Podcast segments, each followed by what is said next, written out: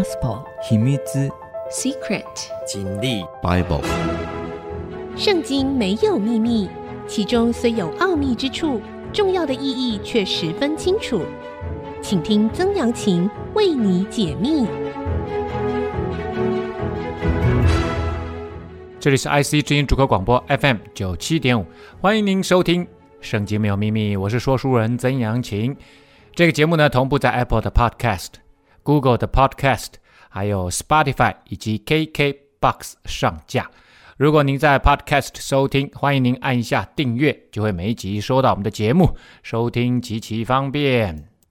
上一次的节目呢，我们说到了啊，这个以色列人被掳到巴比伦啊，呃，这个时候呢，呃，巴比伦王尼布甲尼撒他造了一个金像啊。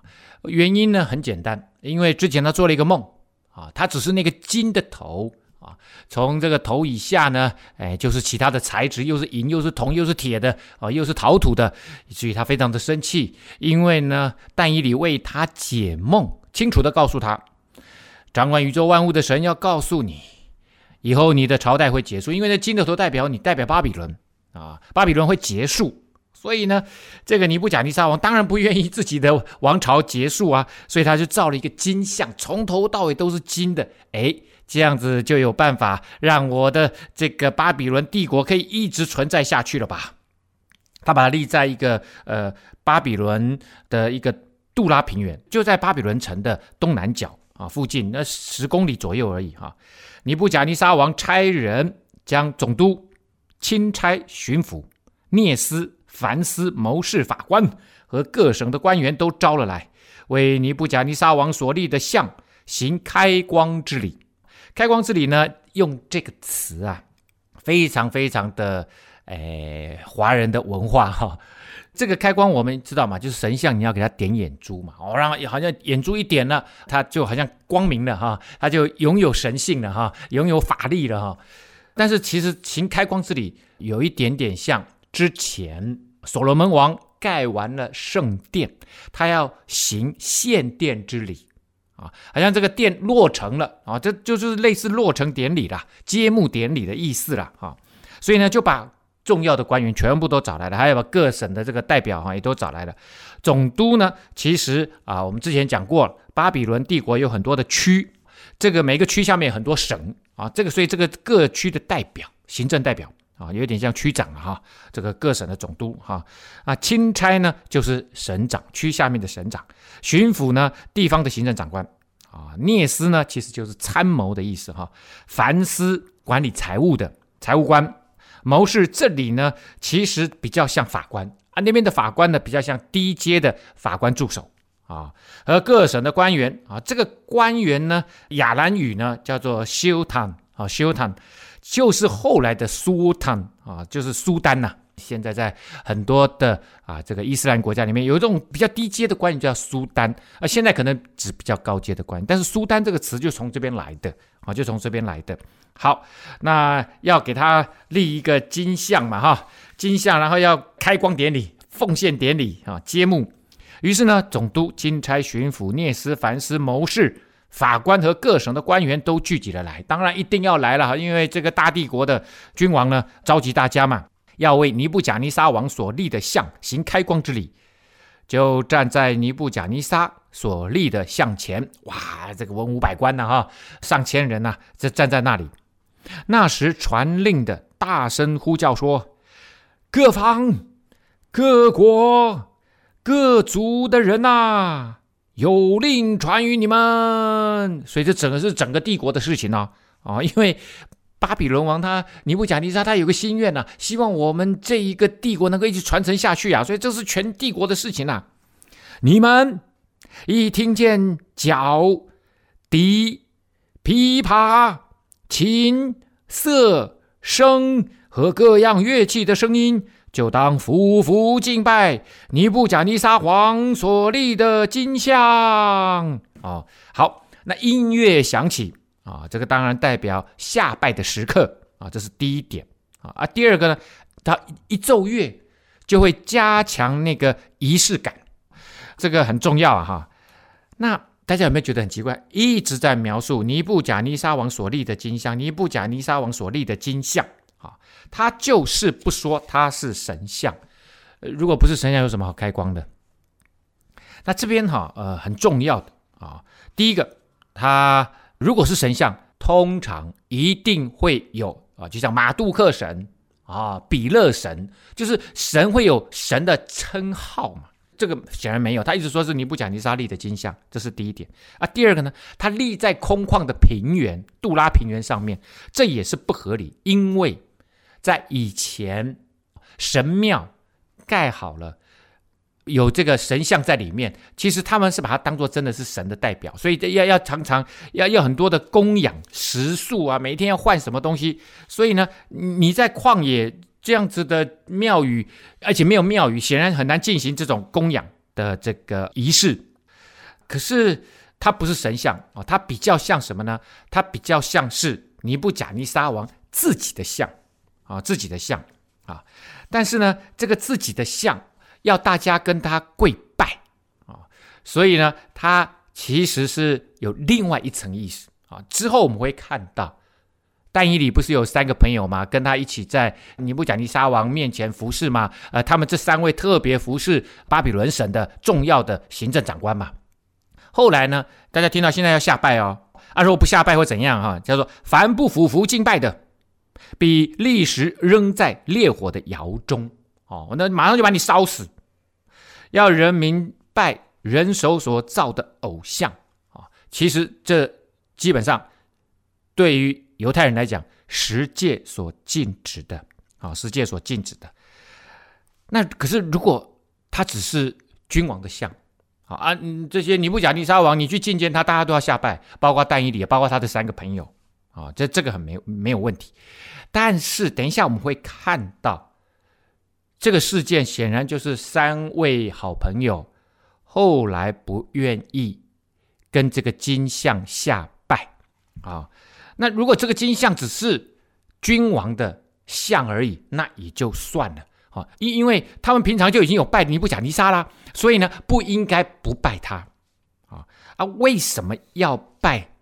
大家要下拜，可是你们三个不下拜，显然他们三个认为下拜是不合乎他们的信仰的啊，不合乎他们的信仰的啊。呃，圣经里面向王跪拜这件事情并没有禁止哦。啊，并没有禁止，所以呢，最最合理的解释应该是啊，就像嗯亚述王啊，他们立一个碑或立一个像啊，呃，通常会盖在那个大家很难接近的那种什么山崖上面呐，哈的那样子的下拜，也就是王呢不用亲自出席啊，那大家呢就跟这个石碑啊，就是亚述王哈，或者是跟这个像。来下拜就可以了。那王呢，在这里他是接受用通常给予神明的尊荣啊，但他亲自跟他保持距离，以免自居为神。但是其实那个像啊，就有一点把自己高抬为神。可是，在两河流域的这些呃呃君王呢，他们不愿意把自己自居为神，可是自己又想当神的这种感觉。啊，这种感觉比较不像埃及哦，埃及的法老自己就认为自己是神，可是在这里呢，他们其实自己想当神，但是呢，哎，他们又说，其实我不是神啊，但是我立一个像，你们跟他下拜啊，那其实就是把自己当作是神啊。啊，另外一层意思呢，就是啊，这是代表君王的像啊，那站立在神的面前的像。为什么呢？因为但以理说那个金的头代表你，所以尼布甲尼撒王就干脆我头是金的，我全身都是金的啊，代表呢包覆金子，很明显呢这就是尼布甲尼撒他自己的代表。那他立在神的面前，接受各方人民的崇拜，等于是他也在向神崇拜，但是却高抬了自己，仿佛自己就是那位神啊。所以呢，这个奉献里其实已经点明了这个君王的像。有神代表神偶像的那样子的强烈的意味啊，呃，开光之礼或奉献之礼，或者是揭幕典礼，其实这都是完全根本就是宗教仪式。所以对尼布甲尼撒的朋友们来讲，跟你下拜，其实跟那个金像下拜，其实就是跟他们所厌恶的假神偶像的崇拜是一样的意思。我们先休息一下，稍后再回到节目的现场。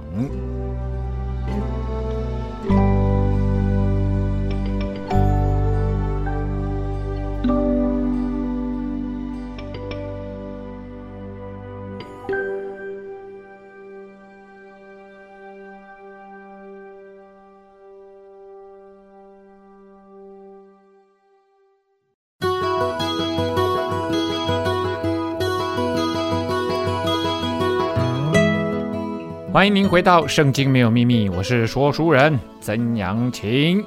好的，我们刚刚讲到了哈，整个奉献之礼啊，你没有听见乐器响起的声音，然后就下拜的人啊，他说要把它扔在火的窑中啊啊，所以呢，哎，显然啊，我们这一位尼布甲尼撒王啊，对于用火。来制裁 啊，这些不听话的人啊，其实是蛮有这个这个喜好的哈。但是其实更重要的是哈，他说这个火窑原本就是要盖这个金像，这个金像虽然是金的啊，但是呢，其实只有外面把它又弄上的金子而已哈，啊，里面其实还是泥砖呐啊。所以这个火窑啊，特别讲火窑，其实因为这个窑的用途呢，是来烧制陶器的啊，或建筑砖块用的。啊，这个窑和金属加工啊，因为把这个金子熔了以后，把它贴上去啊，这个呃金片，现存有关于近东火窑的信息呢，其实很少啊。很多早期的窑是封闭的啊，这个圆拱的顶啊，有侧门让空气流通啊，一定要让空气流通，那个里面的不管是炭啊还是火啊，才能够一直加热，一直加热，用粘土或泥砖来建造而成。啊，那窑室内部呢，然后铺特别的石头啊。那这个窑呢，建在此地其实是有用的哈。原本应该就是要建这个金像啊，所以特别在这个平原那地区呢，有一个窑存在在那里哈，而不是特地用来作为刑具的啦啊，用来作为刑具的。不过呢，尼布甲尼撒他后来他的女婿哈，呃，尼甲沙鲁苏尔在一份王室的碑文里面哈，他曾经宣称将敌人和悖逆者烧死啊。我在猜啦，他的女婿哈，哎，可能呃，他女婿后来也也也曾经接位做了一段时间哈，那应该是学他的榜样啊，学他的榜样。古代的文献呢，很少提到用火窑作为刑法的哈。B.C. 一千八百年左右，可能有一个例外。呃，有一个人呢，将一名奴隶推入砖窑，那这个事件叫做 r i m s t i n 的判决啊，林星的判决啊 r i m s t i n 啊，是由一个属于这个名为林星的人，这位先生叫做 r i m s t i n 把他的奴隶呢抛到火窑里面去啊。那一般来说了哈。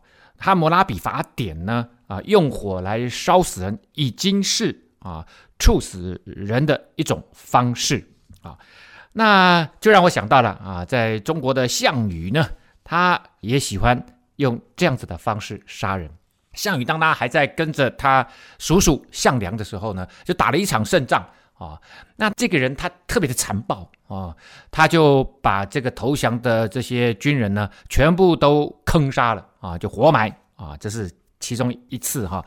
那项羽呢，他有一次跟他的首席顾问啊，首席参谋范增呢啊，围荥阳这个地方啊，汉王患之啊，因为他们把他围起来，你就知道嘛，刘邦这时候一定是断粮断炊呀啊。汉将纪信就说汉王曰啊，这个要解围啊，那怎么解围呢？他事已极矣啊，请为王狂楚为王。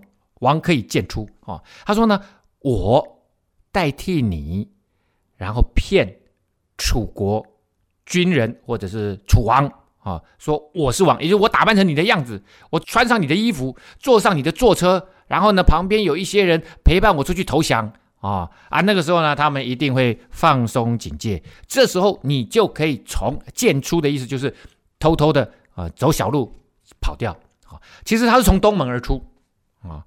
那于是呢，汉王呢，夜出女子荥阳东门披甲二千人啊。那他为了一定要成功啊，所以呢，他就找了城里面两千个女孩子，穿上士兵的衣服啊，跟着纪信这个将军，打扮成刘邦的这个将军一起出城去，特别趁着夜色，为什么？因为晚上比较看不清楚嘛。然后出来了哦，啊，那个楚国的军营里面的，哎呦出来，然后就赶快捕捉他嘛。然后没想到第一个啊，先是因为他们不认识刘邦长什么样子啊，抓到刘邦，哎呦这个穿着就是君王的样子啊，那时候一定是汉王啊。这是第一点啊。第二点呢，当他们抓到那些士兵的时候，啊，一看他不是一般的士兵啊，哦这些是活生生的妞儿，在外面打仗的都是年轻人呐，说不定他们在家乡都已经结了婚了，哦，出来打仗这一两年都没有接触到女色啊，所以呢，满脑子都在想女人，所以呢。我相信当他们抓到这些女孩子的时候，两千个哎，哇！大家一定大呼万岁万岁万万岁！万岁不是因为看到汉王，也不是看到楚王，是怎么样？是看到这些美女们，一定是乱成一团。结果呢，他们一出来，楚兵四面击之啊！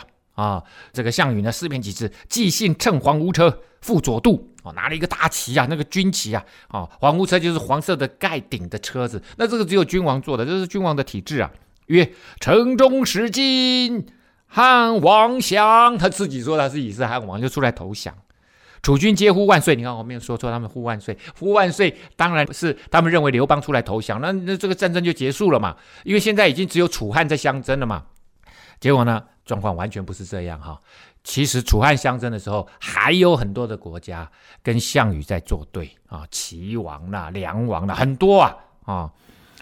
汉王亦于数十骑从城西门出，看到没有？虽然事情发生在东门，他们是围城，可是我相信东门所引起的骚乱啊，如果只是刘邦被抓啊，那不会有骚动骚乱。可是有两千个美女啊，一起被发现啊，哇，那个骚动，北门南门的守军啊，也都一起围过来了。大家一听，完，那西门的也全部跑过来了，而且大家都认为说刘邦已经被捕了。啊、这个战争要结束了，所以西门怎么样？就疏于防备。刘邦呢，他就从与数十骑，就只带着数十个骑兵，就从城西门出，走城高啊，就城高是附近的一个城镇啊，这个奔跑啊，就就去啊，躲在城高这个小镇里面。项王见纪信，问汉王安在？因为项羽一开始就是跟刘邦并肩作战，而且说我们是兄弟之军呐、这也就是后来为什么啊，项羽要用刘邦的爸爸啊来威胁刘邦的时候啊，刘邦说：“你我是兄弟呀，啊，我的爸爸就是你的爸爸，你要把你爸爸杀了，呃，信分我一杯羹。哈哈，哎，你要做成那个好吃的肉汤啊，给我给我来一碗，给我来一碗。好，那这个纪信就说汉王已出矣，啊，汉王溜掉了。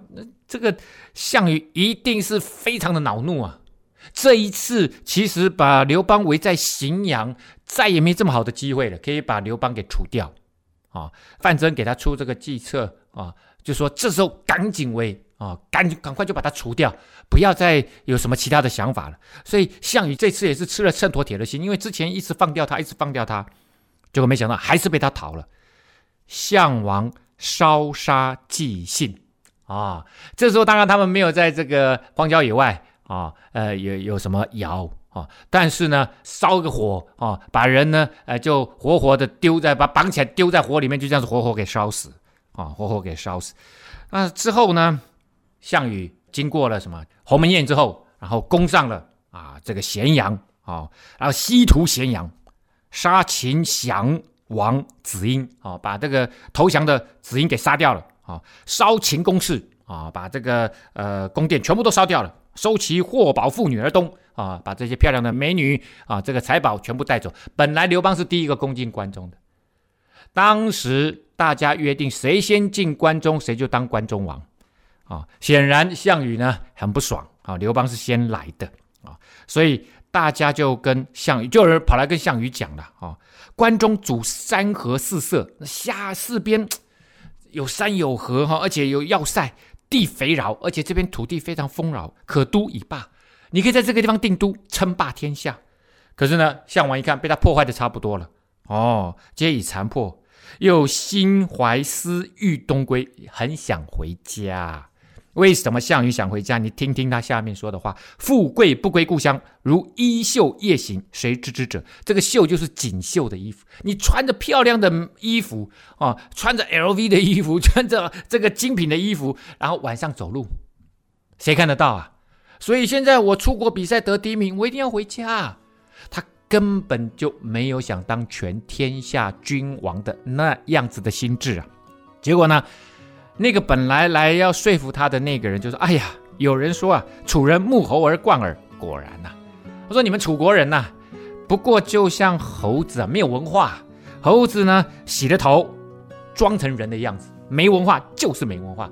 果然真的呢，果然就是真的呢。哇！项羽一听呐、啊，烹说者，这一次不用烧的，用烹的，放在锅子里面煮火，里面用水活活把人给蒸死。”我说项羽真的有够残暴啊！我们休息一下，稍后再回到节目的现场。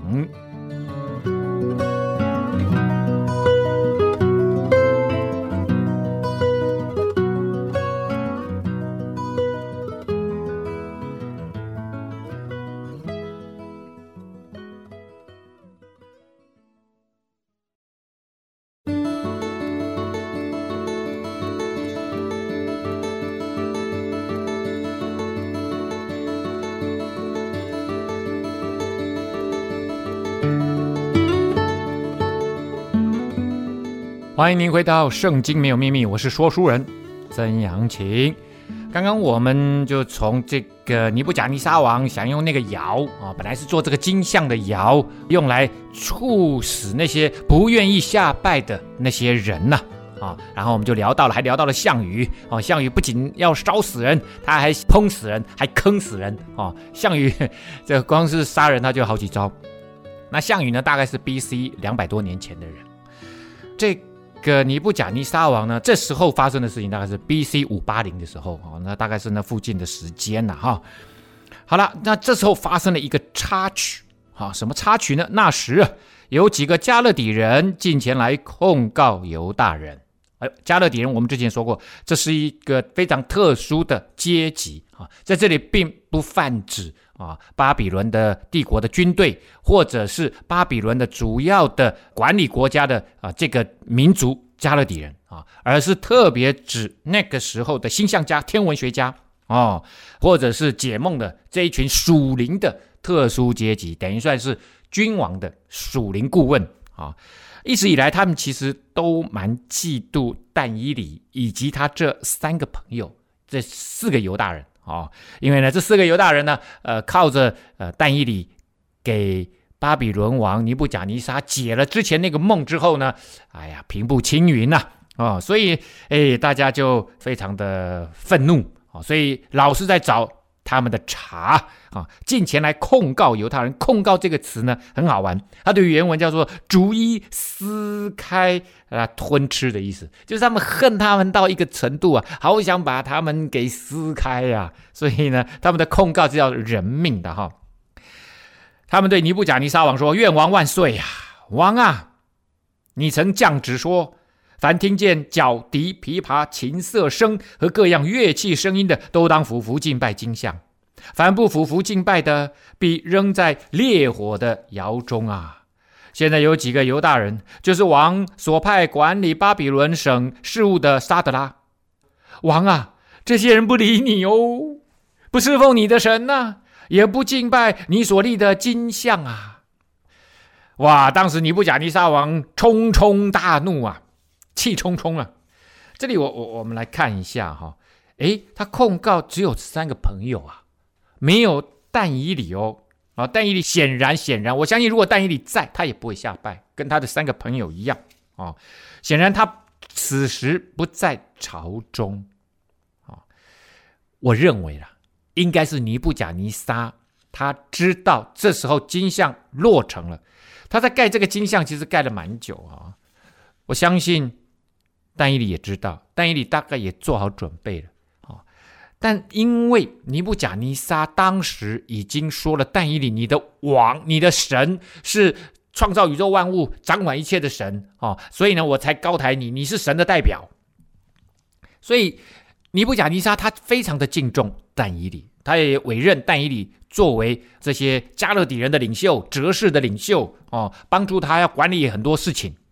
所以呢，他知道但以理一定不愿意拜偶像啊、所以呢，可能这时候差派他到外省去啊、去出差公干。哦，反正这时候但以里不在朝中，因此呢，他就远离了这一次的事件。可是他的三个朋友没有办法，而其他的加勒底人这些星象家就不断地盯着他们，因为他们一直在想，他们这三个应该就不会下拜。果然呢、他们，我我相信他们一定是有人在他们的住处，因为他们没有来集合啊。然后呢，有人在他们住处怎么样盯着他们？也许他们来了，故意排在很后面，反正就是他们没有下拜就是了。他说：“王啊，这些人不理你哦，不侍奉你的神呐、也不敬拜你所立的金像。所以显然大家很清楚、很明白，这个像啊、哦，已经认定这个像就代表，不仅代表尼布甲尼撒，也代表就是神。”哇！尼布甲尼撒呢，气冲冲大怒啊，吩咐人把沙德拉、米萨、亚伯尼歌带过来。啊，他尊敬但以理啊，也爱护但以理，因为但以理真的会解梦啊，而他身上有神的灵啊，他不敢动他。但是这三个朋友他没有不敢动他，就把那些人带到王的面前来。尼布甲尼撒就问他们说：“沙德拉、米萨、亚伯尼歌，你们不侍奉我的神，也不敬拜我所立的金像。”是故意的吗？故意的吗？啊，你们要跟我作对是不是？我尼布甲尼撒，巴比伦帝国的大君王，你敢跟我作对？再给你们一次机会，你们再听见角笛、琵琶、琴瑟声和各样乐器的声音，若俯伏敬拜我所造的像，却还可以；若不敬拜，必立时扔在烈火的窑中。有何神能救你们脱离我手呢？哇，很凶悍呢啊！是不是？前面我相信有夸胡没有讲出来。我看在你们朋友但以理的份上啊，再给你们一次机会。我，哎，巴比伦在那个时候被认定是全世界最强大的帝国。这一位全世界最有权势的人威逼他们，在这种威逼之下，他再给你一次机会。你看看他，他，他。对你们多好啊！可能很多人都这样子想啊，啊！但是这个时候，这三位敬拜耶和华神的犹大人，他们一定在想：我们的信仰这时候站立得住吗？坚持得住吗？几乎所有的基督徒在他们的生命当中，都必须要思想这个问题，就是当有一天逼迫来到，不管是政治的、权力的。各方的甚至死亡的威胁下的逼迫，你还能够愿意为你的信仰坚信你的上帝，你的信仰是真实的啊？呃，站立吗？那现在他们就面临像这样子的一个严重的问题哈。他说：“有何神能救你们脱离我手呢？”啊，这个圣经里面常常讲哈，神拯救，神拯救，神拯救，拯救可以说是圣经中最。重要的主题之一呀，啊，所以你你可以去 Google 一下，哦，拯救这个词哈，或者是救这个词哈，有八百多个地方，至少八百五十个地方讲到拯救这个主题，八百多个地方啊哦。旧约里面呢有六百四十五处，新约里面呢有两百零七处，加起来总共八百五十二处啊。所以拯救，哦，我随便念一下哈，《创世纪》啊哈。救赎我脱离一切患难的那使者啊，这是上帝差遣使者拯救我脱离一切患难啊，赐福这两个童子，愿他们归在我的名下和我主亚伯拉罕、我父以撒的名下。所以在讲这句话的是谁？雅各啊，雅各呢生了一对双胞胎啊，所以呢说上帝啊，你救我脱离一切患难啊，还说呢，因为耶和华你们的神与你们同去，要为你们与仇敌征战，拯救你们。啊，这是《生命记》里面的一句话，说上帝与以色列人民同去啊，带领他们出埃及啊，而且还要与仇敌征战，拯救他们啊，又是拯救。《生命记》呢，三十三呢也讲以色列啊，你是有福的，谁像你这蒙耶和华所拯救的百姓呢？哦，所以他们在赞美他们的上帝啊，说以色列这个民族啊，你们你们是有福的啊，上帝拯救你们呐啊，诗篇十八篇。大卫王的诗说：“耶和华是我的岩石，我的山寨，我的救主啊，是救我的那位主啊！啊，我的神，我的磐石，我所投靠的，他是我的盾牌，是拯救我的脚，是我的高台。这个脚是那个 horn，代表力量。上帝是拯救我的力量，是我的高台，他让我居位高，然后呢，就是高抬我的，他是我的磐石，是是我坚固的基础啊。我投靠他，他就保护我。所以拯救很重要的是，呃，圣经的重要的啊一个主题呀、啊。所以呢，这个尼布甲尼撒王哈、哦，哎，讲这句话正中下怀。对于三个犹大朋友啊，这三位犹大朋友，这对他们来讲是确实是最核心的一个考验啊。沙得拉米沙亚伯尼歌就对王说：“尼布甲尼撒，这件事我们不必回答你。”哎呦，这个全世界最有权力的人，这时候在问你话，你说你不必回答。即便如此，我们所侍奉的神能将我们从烈火的窑中救出来，王啊，他也必救我们脱离你手啊。即或不然，王啊，你当知道，我们绝不侍奉你的神，也不敬拜你所立的金像。哇，他们真的是斩钉截铁回了尼布甲尼撒王。让我们看看他们结局如何。休息一下，稍后回来。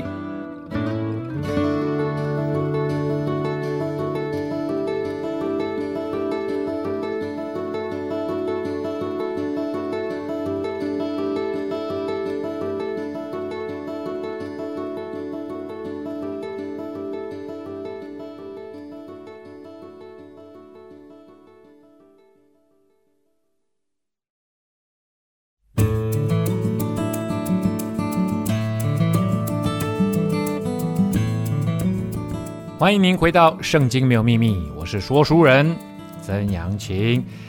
刚刚我们听到了但以理的三位朋友沙德拉、米煞、亚伯尼哥，就对尼布甲尼撒王说：“啊，好，尼布甲尼撒，这件事情我不必回答你。”意思就是说，其实不必回答，原因是我我不需要为我们自己辩护，我们没有要为自己辩护的意思。好，为什么呢？因为我们的态度，我们对于我们信仰的立场。很明确，这里我我我们来看啊，刚刚他们的回答可以分作三个 step 啊，可以称为信心三部曲啊。对于敬拜耶和华神，对于之后跟随耶稣基督的人啊，这些基督徒、这些犹太教徒，其实都是一样，必须要面临信心三部曲。哪信心三部曲呢？来，我们来看哈，第一个，我们所侍奉的神。能将我们从烈火的窑中救出来，就是第一个相信。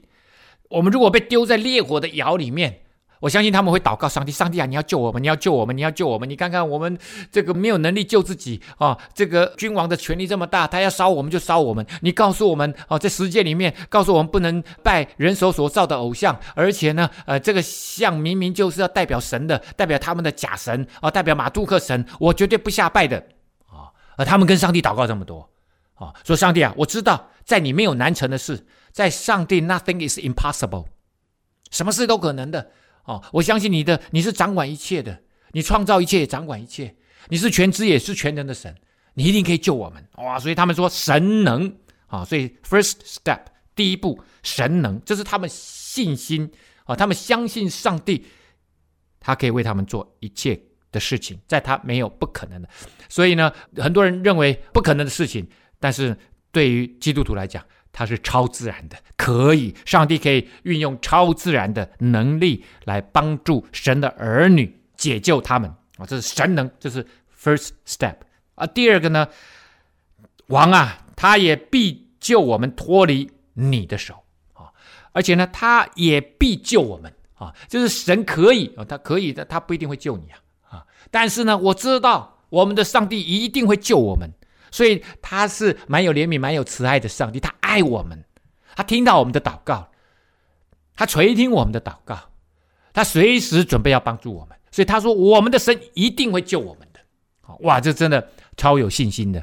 这个信心不是对他们自己有信心，他们对自己已经没有信心，他们死定了，对不对？尼布甲尼撒王手底下这么多军队，手底下这么有权势，他们怎么逃得了？他们没有办法救自己、啊。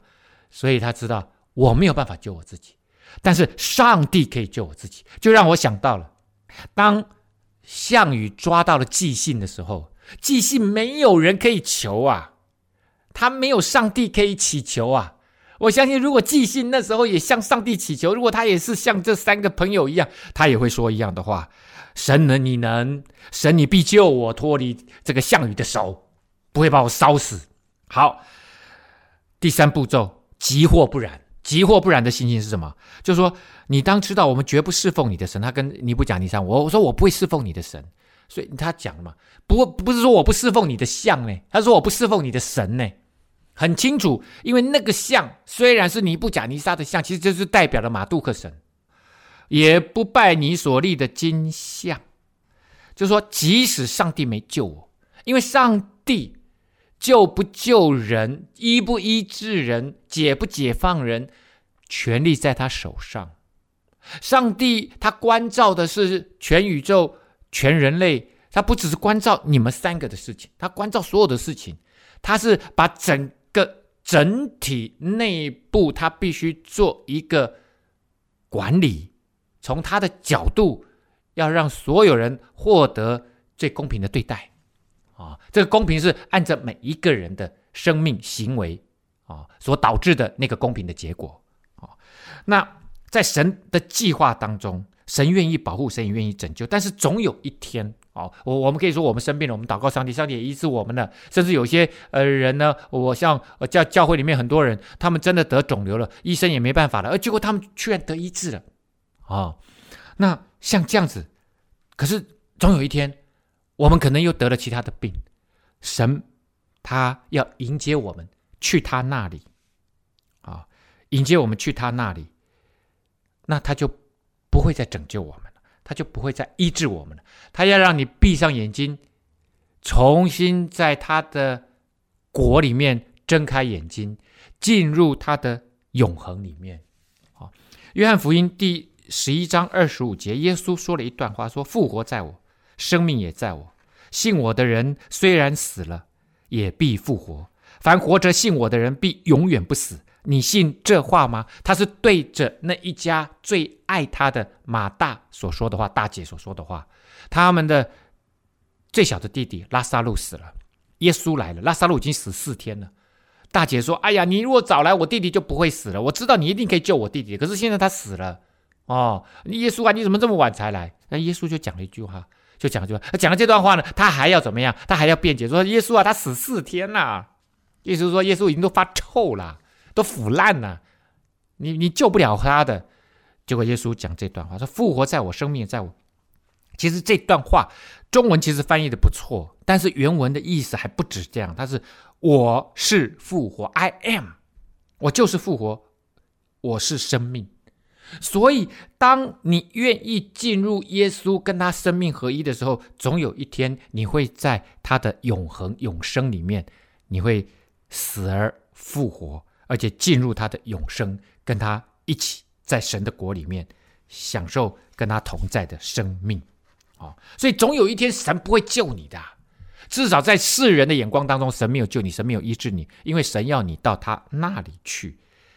这个是极大。信心的信仰告白，这个是所有的基督徒信仰一神的这样子的信徒，他们要做的信仰告白。这可以说是他们信仰的期末考。哎，期末考考完了不一定会死哦。像他们这关鬼啊，对不对？这一关过了，期末考过了，上帝的祝福会越来越大，越来越大，越来越大。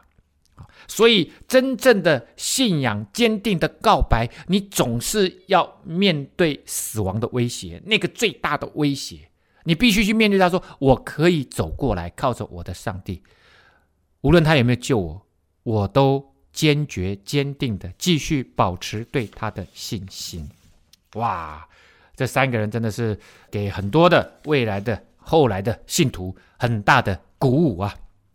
当时尼布甲尼撒怒气填胸啊！他们这样回答，当然气死了。像沙德拉米萨亚伯尼哥就变了脸色。你看看有多少人在看好戏呀、啊？你这样不是让我下不了台吗？吩咐人把窑烧热，比寻常更加七倍。这个七倍不是真的七倍了哈，就是很热很热很热。又吩咐他军中的几个壮士，将沙德拉米萨亚伯尼哥捆起来，扔在烈火的窑中。这三个人穿着裤子、内袍、外衣和别的衣服。被捆起来，扔在烈火的窑中因为亡命紧急呀、啊，窑又甚热，那台沙德拉米萨亚伯尼哥的人都被火焰烧死了。那个火焰哗哗，可能从那个窑的洞里面哇，整个喷出来啊，接近的人都被烧死了。啊，沙德拉米萨亚伯尼哥这三个人都被捆着落在烈火的窑中。那个时候，尼布甲尼撒王惊奇呀、啊，他急忙起来对谋士说：“对那群顾问群啊，反正来参加的那群顾问就说，我捆起来扔在火里的不是三个人吗？”他们回答王说：“王啊，是啊，是啊。”王说：“看呐、我见有四个人，并没有被捆绑在火中游行，也没有受伤。那第四个的相貌好像神子啊。”好像神的儿子啊！哇，这三个本来是被捆的，丢进火窑里面，现在他们三个活蹦乱跳的，并没有被捆起来，而且呢，有四个人在火里面走来走去。哇，这个神子哈，按照犹太人的呃宗教的解释哈，他们认为是天使，啊，天使。那对于尼布甲尼撒王他们那个区域的拜假神偶像的，他们认为是诸神之子。可是呢，这里啊，神子，当然后来有人就认为他是耶稣啊。当然也也有人认为说，那那这个讲太早了哈。但是我觉得圣经是这样子，圣经神允许他说这是神子啊，也就是神与人同在啊啊，不管是天使或怎么样，那神与人同在。可是特别讲神的 Son of God 啊，这里。我觉得上帝故意要这样子用的啊，呃，圣灵启示先知但以理故意这样子写的，就是因为耶稣后来的名字，耶稣的名字就叫神拯救，而他的身份是神的儿子啊，所以圣经既然经过圣灵启发写成的，所以这里其实而且神与人同在，这个本来只有三个人，现在变四个人嘛，耶稣有另外一个名字叫 Emmanuel。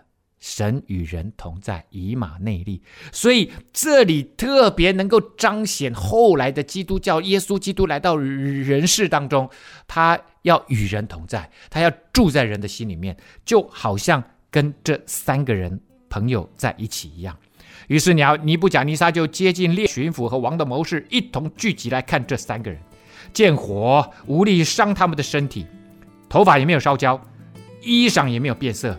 并没有火烧的气味，这绝对是神迹呀！这绝对代表的是那位真神拯救了他们啊，拯救了他们。